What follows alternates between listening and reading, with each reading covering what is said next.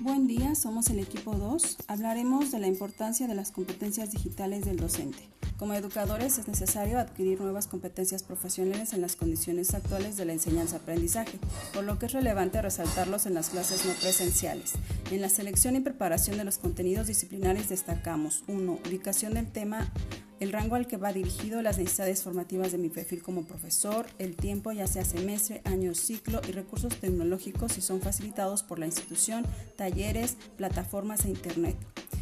2. La secuenciación, que tiene que ver con el orden, el sentido de aplicabilidad y las conexiones entre sí con otras asignaturas y los problemas actuales. 3. Su estructuración. Responden a las preguntas cómo y qué, dónde preparamos material por escrito a través de archivos y se explicará en clase aplicando diferentes actividades para su evaluación. La actualización en los contenidos es primordial en un ambiente virtual. Gracias por su atención. Linda tarde.